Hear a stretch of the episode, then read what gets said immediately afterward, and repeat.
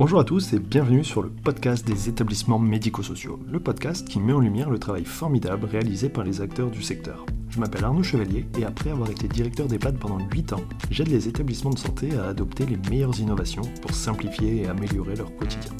J'ai créé ce podcast pour partager les belles expériences portées par des gens passionnés. Avant de commencer, si vous appréciez ce podcast, vous pouvez vous abonner pour ne rater aucun épisode et encore mieux, mettre une note 5 étoiles sur Apple Podcast et le partager à vos collègues. Sur ce, bon épisode.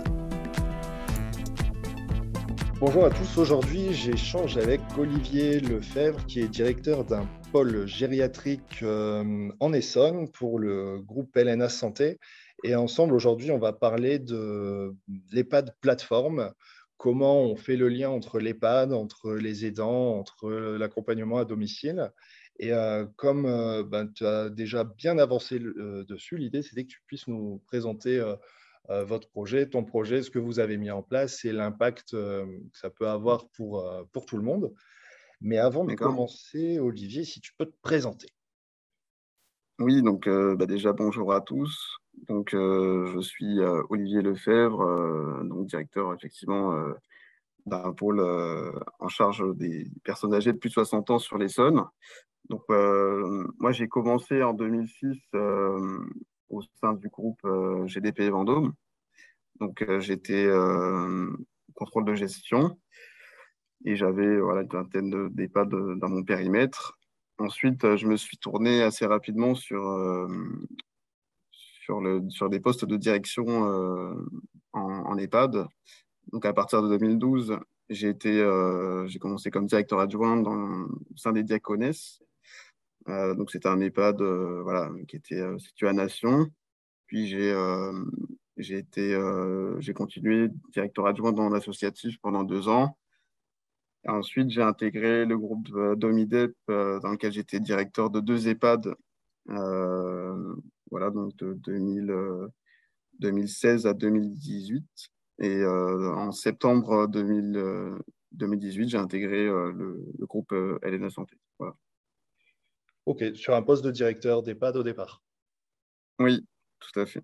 Où est-ce qu'il y avait déjà euh, le projet, du coup, et ce qui a pu être mis en place autour de ton EHPAD, autour de... Non, euh, enfin, quand je suis arrivé sur l'établissement, il y avait, euh, il y avait l'accueil de jour qui avait ouvert il y a un an et demi, mais qui fonctionnait, voilà, qui fonctionnait pas beaucoup, qui était à 30 ou 40% d'activité. Et il y avait la plateforme d'accompagnement de répit aussi qui venait de, qui venait de se lancer. Il y avait euh, une trentaine d'aidants à l'époque qui étaient, euh, qui étaient accompagnés. au départ, c'était vraiment, euh, voilà, c'était plus l'activité EPOP qui, qui monopolisait mon, temps.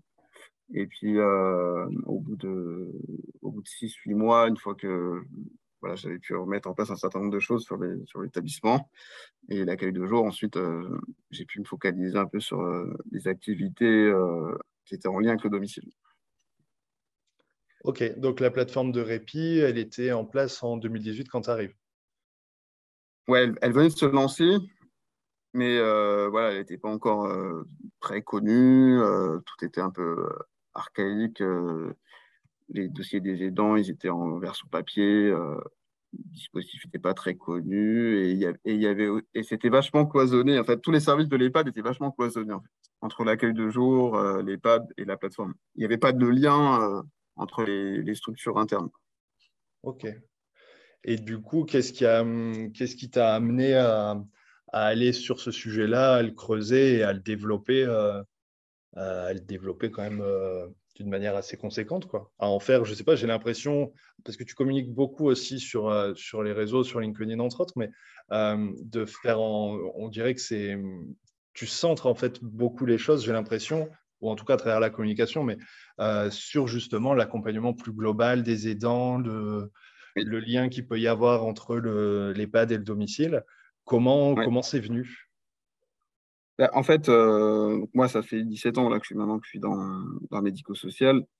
Euh, j'ai beaucoup échangé avec des familles sur, les, sur les problématiques qu'ils ont pu rencontrer à domicile, le manque de de soutien, euh, d'accompagnement des aidants.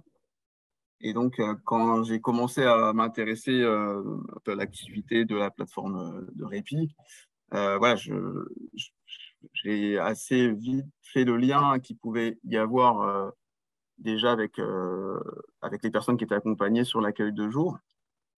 Et dans une, voilà, dans une logique de, de, parcours, en fait, on avait, on, a, on, a, commencé à proposer systématiquement l'accompagnement de l'aidant à trentaine de, de, personnes accompagnées sur l'accueil de jour. Et ensuite, euh, et ensuite, dans la logique de parcours, ça, se poursuivait. Enfin, dès qu'il y avait, une, dès qu'il y avait la personne aidée euh, qui, avait, qui était en, en état d'aggravation, euh, on lui proposait un séjour de répit sur l'EHPAD, en séjour temporaire. Donc voilà, on, avait commencé on a commencé à construire un peu cette logique de parcours il y a trois ans, trois ans et demi. Et ensuite, il y a deux ans et demi, il y a eu un appel à manifestation d'intérêt sur euh, l'île de France, euh, donc voilà, PAPH, avec euh, je crois une dizaine, enfin c'est un appel à manifestation d'intérêt dans lequel il y avait dix appels à projets, dont, dont deux qu'on qu'on avait ciblés, un qui était les pas territoriales et un qui était les pas dans les murs. Hmm. Et donc, voilà, on a, on a assez vite fait le lien avec les dispositifs qu'on avait déjà en interne, l'accompagnement des aidants, euh, et, puis ce, travail qu'on pouvait euh, continuer à faire en amont avec une équipe, euh, une équipe mobile de son renforcée et, un dispositif de prévention qui est l'EHPAD territorial. Ok, donc finalement, vous avez plutôt répondu à l'EHPAD territorial plutôt qu'à l'EHPAD hors les murs vous avez bah, on, a, En fait, on a été retenu pour les deux. Ok, du coup, vous avez. Ok. Mais en fait, dans la, dans la construction des, du, les deux projets, en fait, euh, il y avait, y, avait, y avait des liens, puisqu'à chaque fois, on a intégré euh, l'équipe mobile de la plateforme de répit, celle de l'EHPAD dans les murs et celle de l'EHPAD territorial. Enfin, pour, en fait, pour nous, c'était, enfin, pour moi, c'était un seul et même projet, en quelque sorte. Mmh. Dans la façon dont on va construire et cette logique de parcours. Ok, je comprends. Euh, pour une, est-ce que tu peux revenir rapidement, mais sur la plateforme de répit, en gros, qu'est-ce que c'est, comment ça marche et à quoi ça sert? Ah, Alors, la, la, plateforme d'accompagnement de répit, donc c'est un, un, financement à 100% par euh, l'Agence régionale de santé. Donc, nous, dans notre euh, équipe mobile, on a une, euh, on a une, une infirmière coordinatrice. donc, c'est elle qui, voilà, qui, coordonne tout, tout, le dispositif. Et ensuite, on a également une, psychologue voilà, qui va faire du soutien psychologique, des ateliers de mémoire en groupe, etc., euh, etc. Et puis, on a une, euh, on a une, une qui va faire euh, du relayage gratuitement à domicile pour, pour soulager. Les, les, activités de la plateforme, donc il y, a une première évaluation qui est faite par l'équipe mobile. Donc, on fait rentrer les, dents dans un, parcours de, soins. Et ensuite, euh, en fonction de cette évaluation, on va, proposer euh, un certain nombre d'activités de, répit euh, qui peuvent être bah, du soutien psychologique, des, groupes de parole, une sortie au restaurant, des, ateliers dans voilà, il y a, il y a une palette d'offres de, services qui, est assez large et on a construit un, système d'information pour pouvoir tracer les évaluations de l'équipe mobile et pour, pour, euh, voilà, pour, aussi euh, intégrer le, les dents et les dés euh, voilà, dans, dans la continuité du parcours. Et de, dans cet outil, on peut, suivre, on peut savoir que Madame X a eu un séjour de répit de telle date à telle date, qui a eu une évaluation avec, avec une, autre équipe. Enfin, voilà, on, a vraiment la continuité. Et ensuite, en sortie du dispositif, euh, dès que les euh, dès que la santé de l'aider se dégrade et que la personne doit être institutionnalisée, en fait, on a connecté notre système d'information avec euh, tous les, EHPAD qui sont sur notre territoire. Et donc, à ce moment-là, dès que l'état de santé se dégrade, l'EHPAD de proximité ou les EHPAD de proximité, parce qu'on aime bien donner un choix à, la, à l'aidant, voilà, reçoit en fait une, une demande de séjour euh, temporaire. Et euh, dedans, bah, il y, a la pathologie de la personne, les, besoins, l'aspect financier. Et ensuite, euh, bah, l'établissement de, de, proximité prend le relais et organise le séjour temporaire au permanent. Et donc, on assure vraiment la continuité en sortie du dispositif. Et, donc, là maintenant, on a, là, maintenant, on a rajouté en plus les pas dans les murs et les pas territoriales. On prend aussi avec le département d'activité du, du CLIC, Centre local d'information et de coordination. Donc là, maintenant, on est parti, on est parti plus loin dans le système d'information et la logique de, parcours, euh, dans le sens où en fait le, clic est la porte d'entrée euh, à notre euh, dispositif parcours. Donc les évaluatrices du clic vont faire une, évaluation sociale à domicile, et ensuite, en fonction des besoins identifiés, vont s'appuyer sur les pads territoriales pour tout ce qui est action de prévention, de formation auprès de l'aider et des dents on, met en place systématiquement la plateforme d'accompagnement de répit. Euh, donc, on fait une évaluation euh, du couple aidant-aidé. Et ensuite, s'il y a besoin d'un accompagnement plus, euh, plus spécifique, parce qu'en général, bon, il y a aussi des personnes qui sont accompagnées déjà par des, des ou des, des SAD. Là, on, peut faire intervenir l'équipe mobile de, de l'EHPAD dans les murs avec des temps de, de médecins, thérapeutes et des AEG qui, qui seront à, domicile pour faire de l'activité euh, thérapeutique en individuel.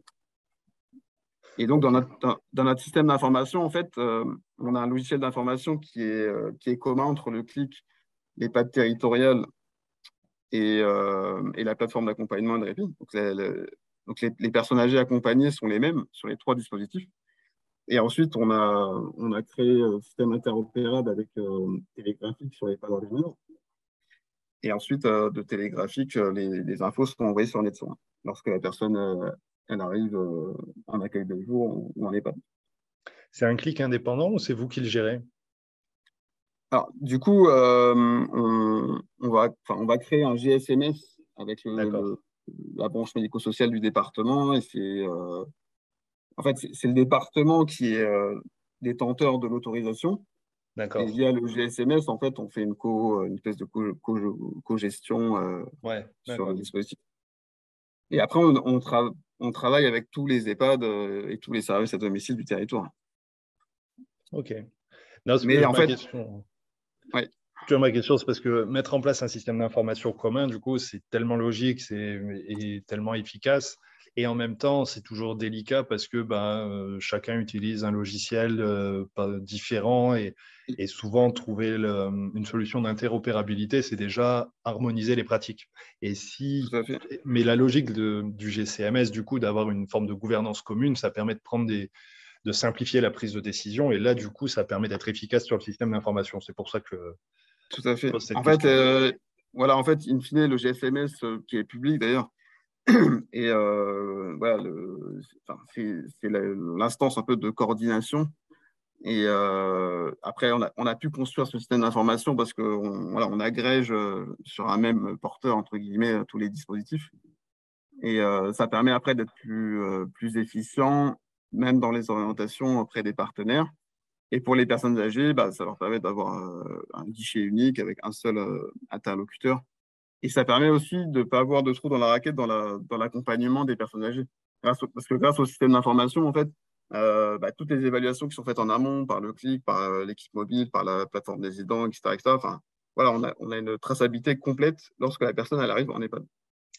Et ça, c'est top. C'est alors du coup, c'est l'un des, des, avantages. Du coup, je, ma question, c'est à partir du moment où tu, où tu mets en place une plateforme de répit ou, ou voilà, quel, euh, quel bénéfice vous avez pu constater dans l'organisation pour les personnes? Qu'est-ce que qu'est-ce que ça change? Parce que moi, je trouve que ce qui est génial avec la notion de plateforme de répit, c'est que euh, souvent et quasiment tout le temps, en fait, les, les personnes qu'on accueille, il faut faire l'accompagnement du résident, ça c'est normal, mais en fait, il y a aussi l'accompagnement de la famille. Et ça, en fait, à la base, c'est pas prévu, mais il faut le faire quand même, parce que sinon, ça se passe mal.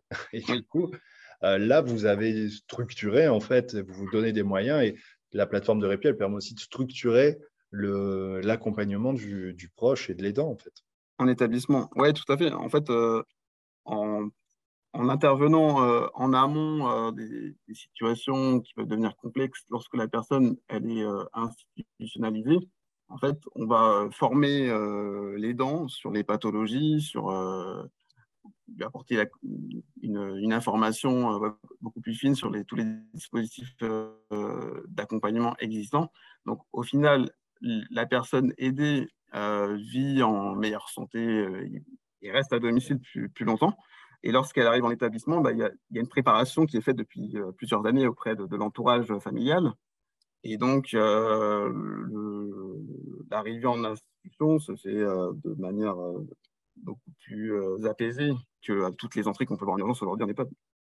Ouais, voilà. Et ça, et ça euh. change, mais ça change vraiment les choses. Parce que moi, je le vois sur l'établissement. Sur les, euh, les, familles qui sont déjà accompagnées à domicile ou par la plateforme, c'est pas du tout les, les, mêmes entrées que ceux qui viennent en direct sur l'EHPAD. Ou personne âgée, aucun accompagnement à domicile. La, petite dame qui était complètement autonome se casse le col du fémur. Et puis elle vient en, en, établissement quelques mois pour euh, des soins palliatifs. Et puis, euh, puis, ouais, puis, puis, la famille n'est pas du tout euh, préparée. C'est un drame familial. Et, ouais, c'est vraiment toutes ces situations-là qu'on peut, qu'on peut je vais pas dire éviter parce qu'il y, aura toujours des trous en raquette, mais en tout cas, en, ayant un accompagnement beaucoup plus poussé et en accompagnant vraiment les dents, je pense que c'est c'est vraiment quelque chose de, primordial et on le voit dans d'autres pays, au Canada, euh, au Danemark, ils sont beaucoup plus euh, avancés sur, euh, sur tout ce qui va être les danses, entre guillemets, au sens large du terme. voilà, ça, ça permet d'avoir finalement un parcours qui, qui, qui, est beaucoup plus linéaire, en fait. Ouais, c'est ça. Et puis moins sectorisé, finalement, moins cloisonné.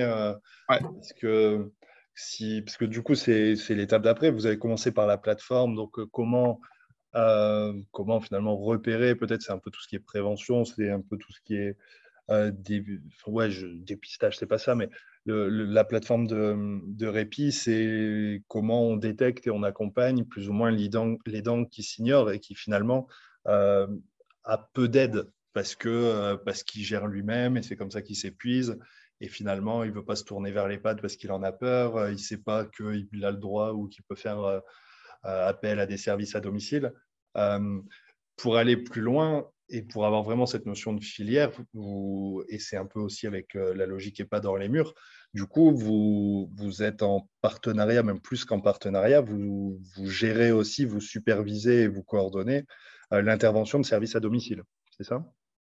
Oui, tout à fait. Alors, en termes de repérage, en fait, euh, au, démarrage de la plateforme d'accompagnement de répit, on avait beaucoup de difficultés euh, parce qu'en fait, on nous orientait euh, des aidants lorsqu'ils étaient vraiment épuisés ou avec une charge mentale très importante. Donc, nous, notre volonté, c'était de, pouvoir les repérer ben, beaucoup plus tôt pour, mmh. pour être justement dans cette prévention et pour les accompagner, d'être dans une logique de résilience et pas de gérer euh, une situation qui est devenue euh, trop, trop difficile pour, euh, pour, les, pour l'entourage familial.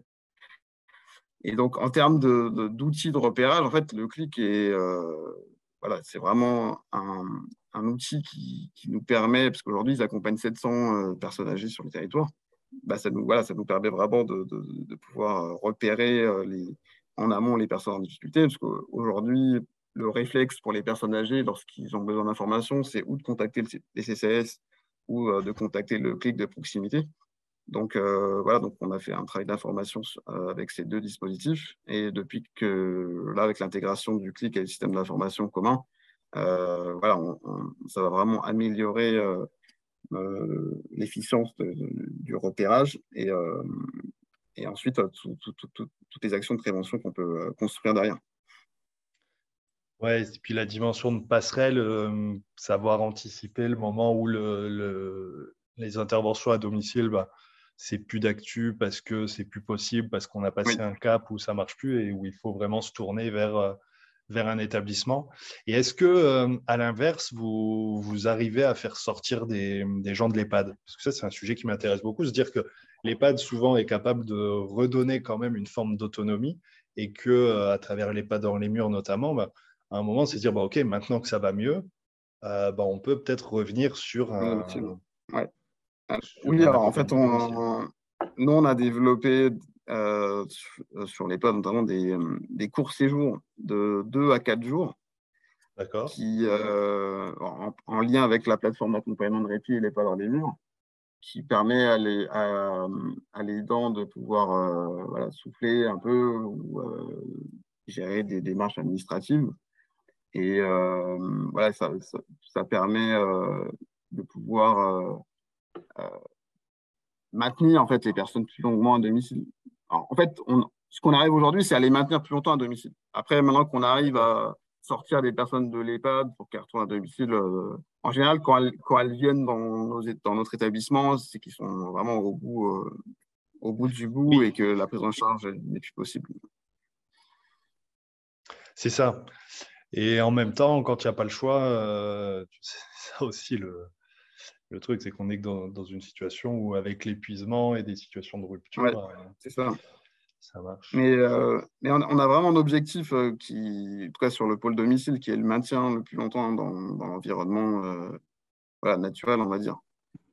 Ouais. Donc, euh, en moyenne, on arrive à, à reculer l'institutionnalisation de, de 2 à 3 ans. Mais faut, voilà, faut, plus on fait de la prévention, plus on arrive en, à ouais. identifier des situations en amont et plus on est efficace. Oui, et puis faire en sorte que du coup l'entrée en EHPAD au moment où elle est euh, indispensable se passe bien en fait, parce que souvent ce qui est, enfin, ce qui fait peur aux gens, c'est l'inconnu, c'est euh, c'est le fait de ne pas savoir trop où on va et le fait d'avoir déjà comme interlocuteur euh, bah, des gens de l'EHPAD, d'être en lien. Finalement, il y a déjà hum, plus de confiance, j'imagine, et ouais. des interlocuteurs identifiés, ce qui fait que la transition doit se faire beaucoup mieux, quoi. Oui, d'autant plus que sur la plateforme d'accompagnement des répits, euh, sur certains, certaines situations, on continue à les suivre euh, trois mois après l'entrée en, en, EHPAD. Ouais. Euh, voilà, on, on, essaie vraiment de les accompagner au, au maximum dans, voilà, dans, dans, cette notion de parcours, même quand il y a des, une évolution de, de l'état de santé ou de la situation. Ok. Et du coup, si on parle de plateforme, au-delà de oui. l'accompagnement des aidants à travers la plateforme de répit, au-delà ouais. de l'accompagnement à domicile.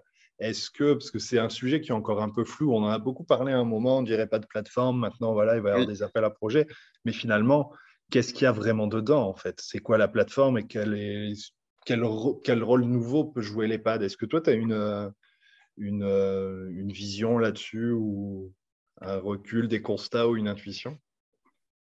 Bah, en fait, euh, quand, euh, j'analyse le, décret du 27 avril 2022 euh, qui, détaille les modalités des centres ressources territoriaux, en fait, tu as le volet 1 qui correspond chez nous à l'EHPAD territorial et le volet 2 qui correspond à l'EHPAD dans les murs. Donc, nous, on est déjà dans la réalité de ce cahier des charges. Et, ensuite, en fait, la, mission de, de, de l'EHPAD plateforme, entre guillemets, c'est euh, à la fois euh, de pouvoir mettre en place des actions de, prévention auprès des, personnes âgées qui sont à domicile et des professionnels euh, établissements ou domicile. Il y a tout ce volet prévention et ensuite le deuxième volet qui est l'accompagnement renforcé correspondant à l'EHPAD en les murs en fait. Donc ça permet en fait d'avoir une espèce de pôle gériatrique de, proximité, pôle ressources, qui, qui, va venir en appui euh, des SAD, des SIAD euh, et puis des, de la population locale. Alors après, je pense qu'il faut aller plus loin dans, dans ce que propose aujourd'hui le, le, décret.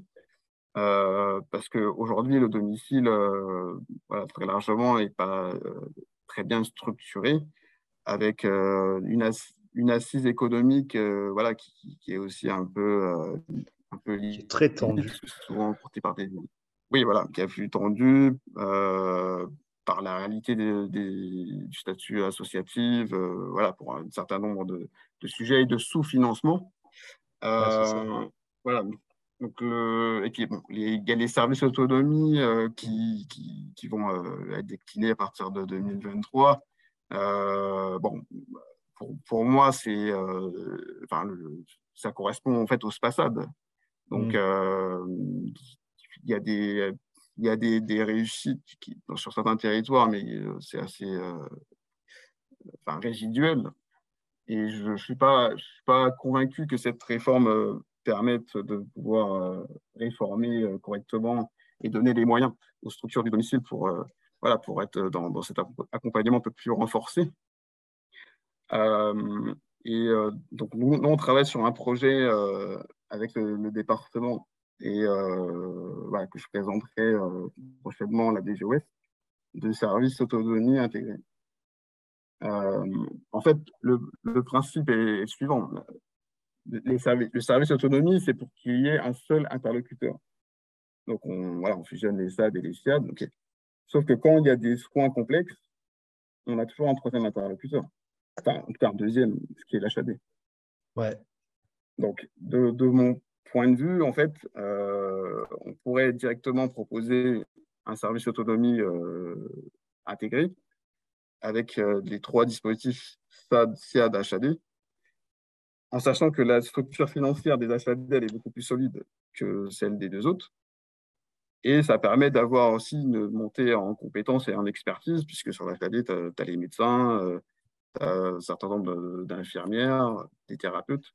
Voilà, en ça, ça, permet au final d'avoir une équipe mobile beaucoup plus qualifiée et, structurée. Oui, puis qu'ils se parlent à la fin, parce que c'est ça le fond du problème. Exactement. la faiblesse du domicile, c'est qu'il y a un nombre incalculable d'intervenants qui passent et qui ne se parlent pas. Exactement. Et euh, y a, Alors, moi, je ne crois pas beaucoup aux conventions, mais je crois beaucoup à l'intégration et aux partenariats plus intégrés via des GSMS, par exemple. Et donc, euh, ce que je proposerais, voilà, ce que je proposerais des, enfin, à des GOS, etc., c'est un service d'autonomie intégré avec euh, les trois dispositifs. Et je suis convaincu que voilà, ça, pourrait être une solution sur certains territoires euh, qui est beaucoup plus efficiente que juste le service d'autonomie. Non, je suis d'accord. Je suis assez d'accord, c'est cohérent. Et en fait, c'est la logique de se dire que dans le, dans le SIAD, concrètement, il y a une IDEC. À l'HAD, il doit y avoir une IDEC. Et que si c'est la même IDEC, elle va avoir une vue globale sur tout ce qui se passe. Mais tu, mais tu sais que ça, ça, existe déjà sur certains territoires. Moi, je suis, il y a six mois, je suis parti euh, en Normandie rencontrer euh, une plateforme SIAD HAD. Alors, du coup, c'est deux euh, autorisations distinctes, mais ils fonctionnent comme une plateforme, dans le sens où il n'y a qu'une seule IDEC qui gère les deux. Ouais, mais, mais c'est ça la logique. Alors après, comment ça fonctionne? Parce d'un point de vue un peu technique, la HAD, du coup, ça relève du sanitaire, donc ça doit être porté par un hôpital. Et les SIAD, en général, c'est des petites structures plutôt de ville, en fait. Non, l'HAD, ce n'est pas forcément porté par un hôpital. Nous, dans, au sein du groupe de la santé, il y a des HAD qui sont, euh, qui sont autonomes. Qui sont indépendants, qui sont autonomes. Donc, non, non, il n'y a, pas a pas cette logique-là. Et euh, de toute façon, il faut sortir des, des, euh, des, dispositifs et avoir une vue un peu à 360. Et voilà, proposer quelque chose qui, qui est simple avec plus d'expertise pour les personnes âgées Aujourd'hui, les personnes âgées, quand, on les interroge sur euh, la réalité des offres de services existantes, ils ne comprennent rien. Euh, oui, les CPTS, les clics, les, DAC. Euh. ça ne veut rien dire et ils ne savent pas où c'est, ce que c'est. Non, c'est sûr. Souvent, ils vont toquer à la porte de l'EHPAD et c'est nous qui leur disons bah, vous savez, vous avez le clic, vous avez ça et qui, qui expliquons bah, comment ça. marche. Sauf que du coup, ils ont, ils ont, ils ont perdu toutes les étapes intermédiaires et ils arrivent directement en EHPAD. Et ils viennent trop tard. Ouais et viennent trop tard. Et c'est pour ça que, pour, de mon point de vue, il faut vraiment euh, essayer de proposer euh, voilà, cette idée de guichet unique ou euh, voilà, qu'une offre simplifiée, peu importe le, porteur, mais qu'on apporte de, la, simplification. Le système d'information intégré, il est important pour, bah, pour qu'il n'y ait pas de, loupés et qui est vraiment de continuité dans l'accompagnement. Aujourd'hui, avec euh, une multitude de porteurs, en fait, euh, ben, il y a un certain nombre d'informations qui sont perdues entre euh, l'accompagnement à domicile, déjà entre les, intervenants à domicile et lorsque ensuite la personne elle arrive en établissement. C'est certain. Il n'y a, y a, pas de. enfin, c'est rare qu'il y ait des transmissions entre le, service à domicile et, les l'EHPAD. En général, c'est le mmh. médecin traitant ou le, avec le médecin hospitalier ouais, le médecin traitant qui va continuer à venir en EHPAD et qui du coup peut avoir un historique, mais et encore. Parce que souvent encore. en EHPAD. Euh, et puis aujourd'hui, il y a de moins en moins de personnes âgées qui ont des médecins traitants. derrière. Aussi. Non, mais c'est ça. Et puis pour peu que l'EHPAD soient un tout petit peu loin, allez, 10 km, c'est plus le secteur du médecin. souvent, les, les enfants, ils rapatrient euh, leurs parents qui sont à Nice ou qui sont dans, d'autres secteurs, pas tant proximité. Donc, du coup, il y a. Et là, on perd toute l'info, hein, c'est clair. toutes les infos. Ok, super. Eh ben, merci pour euh, toutes ces infos. C'est super intéressant de voir euh, un peu, parce que le, on parle beaucoup de l'EHPAD du futur, mais là, du coup, on y est un petit peu quand même, parce que c'est ce qui, c'est ce qui va se passer, la logique de, d'ouverture de, l'EHPAD, de lien, de repartenariat pour éviter le, justement euh, que chacun travaille dans son coin. Et du coup, c'est super intéressant parce que vous avez été précurseur et, et un peu pilote finalement, non? Vous n'êtes pas, vous pas intervenu sur, euh, vous n'avez pas eu de lien sur euh, justement pour la, pour la rédaction de ce décret? Non. Alors, non, non, non, parce qu'on n'a pas eu de lien, parce que les dispositifs, on les a déclinés là sur les, sur les six derniers mois. Euh, mais voilà, là, là, là aujourd'hui, je suis en contact avec, avec les, conseils départementaux et les, et les ARS pour faire un retour d'expérience sur, sur notre dispositif. Ok. Nickel. Et eh ben, merci pour toutes ces infos. Puis ben, on reste en contact. Ah, merci à toi. Pour en savoir plus. Merci d'avoir écouté l'épisode jusqu'au bout. J'espère que le sujet vous a plu et qu'il vous inspirera. Pour m'aider à faire connaître le podcast, abonnez-vous sur votre plateforme d'écoute préférée ou notez-le et partagez-le sur vos réseaux sociaux. N'hésitez pas à me contacter sur LinkedIn pour toute remarque ou proposition de sujet. Bonne journée et à bientôt sur le podcast des établissements médico-sociaux.